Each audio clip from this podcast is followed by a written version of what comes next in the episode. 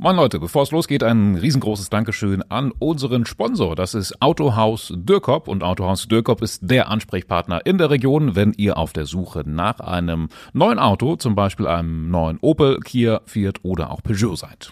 Dürkop gibt's insgesamt zweimal im Braunschweig, natürlich aber auch online zu finden unter www.dürkop.de. Da könnt ihr beispielsweise auch bequem eine Probefahrt, zum Beispiel mit dem neuen Opel Mokka vereinbaren. Heißer Termin in nächster Zeit bei Dürkop ist der 23. September. Da ist großes Herbstgrillen angesagt. Könnt ihr gerne mal vorbeischauen und sogar was gewinnen. Der Topgewinn ist ein Corsa E für 12,5 Monate for free und viel mehr. So, und damit hallo und herzlich willkommen zu 5 nach 5, eurem News Update der Braunschweiger Zeitung. Wir sind's wieder. Lukas und Christina, ihr kennt uns. Und das sind unsere Themen heute. Eklat wegen Streit in Wolfsburger Neubaugebiet. Da ging's richtig zur Sache. Rückschlag für den ÖPNV-Ausbau in Braunschweig. Und wir haben ChatGPT auf die Probe gestellt. Riesenstress gibt gerade in einem Wolfsburger Neubaugebiet. Bei einer Ortsratssitzung in Wenschott, da war die Stimmung wohl so äh, aufgeheizt, dass es fast eine Prügelei gegeben hätte. Es muss wirklich schlimm gewesen sein. Und ja, bei dem Thema wundert mich das auch nicht so richtig. Es geht nämlich ganz konkret um Verstöße gegen Bauvorschriften und das im Neubaugebiet Wildseenecke. Da hat die Stadt Wolfsburg eigentlich nur mal so Kontrolleure hingeschickt. Die sollten eigentlich sich um die Schottergärten kümmern. Wissen wir ja, gab es auch großen Aufschrei, aber mittlerweile sind die nicht mehr erlaubt. Allerdings haben die Kontrolleure da auch äh, ganz andere Verstöße entdeckt und das hat dann zu ordentlich Krach geführt. Ja, was ist neben Schottergärten generell so in Neubaugebieten sehr oft zu sehen?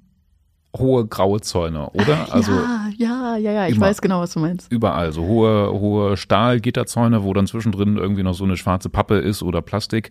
Und die Kontrolleure haben festgestellt, nee, so hohe blickdichte Zäune sind laut Bauvorschrift eigentlich gar nicht erlaubt. Und ich finde irgendwie auch ein bisschen zurecht, weil es sieht doch einfach grauenhaft aus. Ne? Ja, also stimmt schon. Alles so steril und tot irgendwie. Also wir haben da auch ein Foto von online aus diesem Neubaugebiet in Wolfsburg. Ja, und es sieht einfach grau und trist aus. Auf der anderen Seite, aber was willst du machen in einem Neubaugebiet? Du kannst ja nicht eine Hecke aus dem Nichts also kannst du schon, kostet wahrscheinlich aber viel, viel Geld. Also musst du von klein auf anfangen und hast halt gar keinen Sichtschutz. Naja, würdest du dir dann also so einen Zaun bei dir im Garten? So einen grauen Zaun? Nee, den grauen Zaun würde ich nicht, aber irgendeinen Sichtschutz schon. Ja klar, ne, das ist auch so das Argument der Leute da, ne? Die sagen einerseits, ähm, ich möchte mir nicht vorschreiben lassen von der Stadt, was da für ein Zaun in meinem Garten stehen soll. Andererseits sagen sie eben auch, ne, ich möchte meine Privatsphäre und möchte nicht, dass mich mein Nachbar beobachten kann, äh, wenn ich in Unterhose Rasen mähe. Ja, und an diesem Streit ist dann die Lage bei der Ortsratssitzung ein bisschen eskaliert. Also gute Argumente haben da am Ende irgendwie auch nichts mehr geholfen. Es mussten irgendwie Menschen dem Saal verwiesen ja. werden und so. Also völlig eskaliert. Wir haben einen Bericht dazu online, äh, sehr lesenswert, gibt's im Link in den Show Notes. So, und Wolfsburger Neubaugebiete sind gerade nicht nur deswegen das Gesprächsthema überhaupt, es gibt auch ein anderes, was gerade Schlagzeilen schreibt. Allerdings ein bisschen andersrum. Da ist es nämlich so, es scheint einfach keinen zu interessieren. Also es geht um das Neubaugebiet Krummer Morgen in Heiligendorf. Es gibt eigentlich seit Monaten schon baufertige Grundstücke, aber es will sie einfach keiner haben. Ja, und das ist schon ein bisschen erstaunlich, muss man sagen, weil Baugebiete in Wolfsburg eigentlich schon echt begehrt sind. Wir haben uns deshalb mal auf die Suche nach den Ursachen begeben und äh, ja, es gab wohl grundsätzlich erstmal eine Menge Verzögerung, auch bei der Bürokratie insgesamt. Und jetzt kommt zum Beispiel auch noch hinzu, dass es nur eine Mitarbeiterin gibt bei der Stadt, die die Bewerbungen bearbeitet und die ist jetzt auch erstmal drei Wochen Wochen im Urlaub und ich weiß nicht ganz, ob ich das richtig verstanden habe, aber ähm, aktuell werden noch Bewerbungen von 2012 oder so abgearbeitet und ja, die Leute werden dann angerufen wahrscheinlich und gefragt, Mensch, wollen Sie noch ein Grundstück haben, ja oder nein? Und die meisten haben dann schon eins gefunden und so läuft es gerade bei der Stadt. Es klingt nach viel Stress. Ich finde, die Frau hat sich ihren Urlaub auf jeden Fall verdient. Aber natürlich spielen da auch Sachen wie hohe Kosten im Moment gerade eine Rolle. Viele sagen halt auch gerade, nee, also ein Haus zu bauen jetzt in der aktuellen Lage ja. ist einfach zu viel. Zu viel ist mhm. nicht drin, ist unsinnig. Ähm, warum der Ortsbürgermeister in Heiligendorf aber trotzdem überzeugt ist, dass am Ende alle Grundstücke verkauft werden, das hat er uns erklärt. Verlinken wir euch in den Show Notes.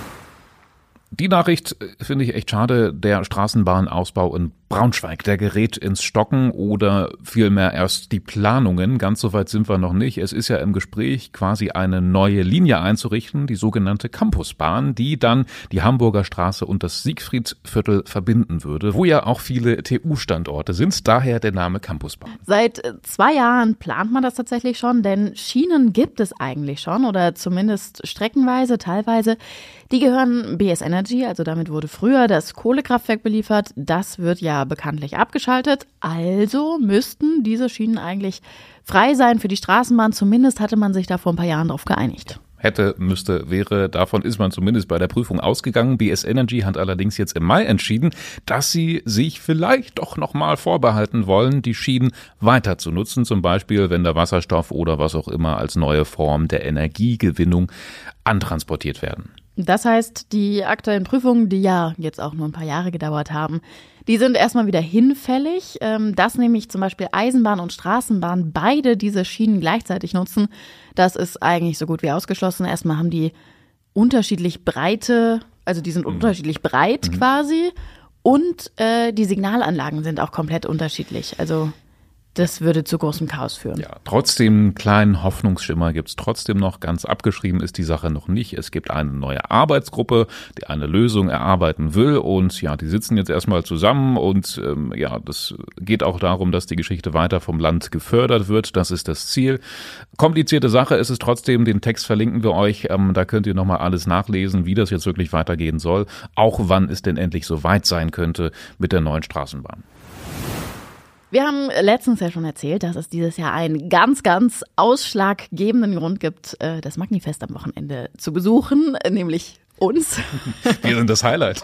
Selbstbewusstsein ist am, am Start. Samstagmittag machen wir so einen kleinen Live-Podcast. Wir freuen uns, wenn ihr vorbeikommt. Aber es gibt natürlich auch ganz, ganz viele Neben andere spannende Nebenprogramme. genau, außer uns gibt es ganz viele andere spannende Dinge. Ähm, wir haben das ganze Programm für euch schon mal online zusammengefasst. Ja, eigentlich wollen wir ja im Grunde nicht viel mehr, als dass es genauso wird wie immer, oder? Also viel Musik, viele Essenstände und ich glaube, ähm, es wird auch so wie immer. Es gibt diesmal ähm, eine Streetfood-Meile zum Beispiel, eine irische Meile, eine internationale Meile. Ich glaube, war das immer schon so? Kann ich mich gar nicht mehr dran erinnern. Es ist eigentlich, ist es am Ende. Ist schon so immer, lange her. Ja, stimmt. Es ist jetzt ja nach zwei Jahren, zwei Jahre hat es mindestens nicht stattgefunden. Vielleicht Drei, sogar. Oder? 2019 Drei. war, glaube ich, das letzte Manifest. Ich weiß gerade gar nicht, ob es so unterschiedliche Themenbereiche gab. Am Ende war das ja immer nur ein riesengroßes Gewusel vom Gefühl her.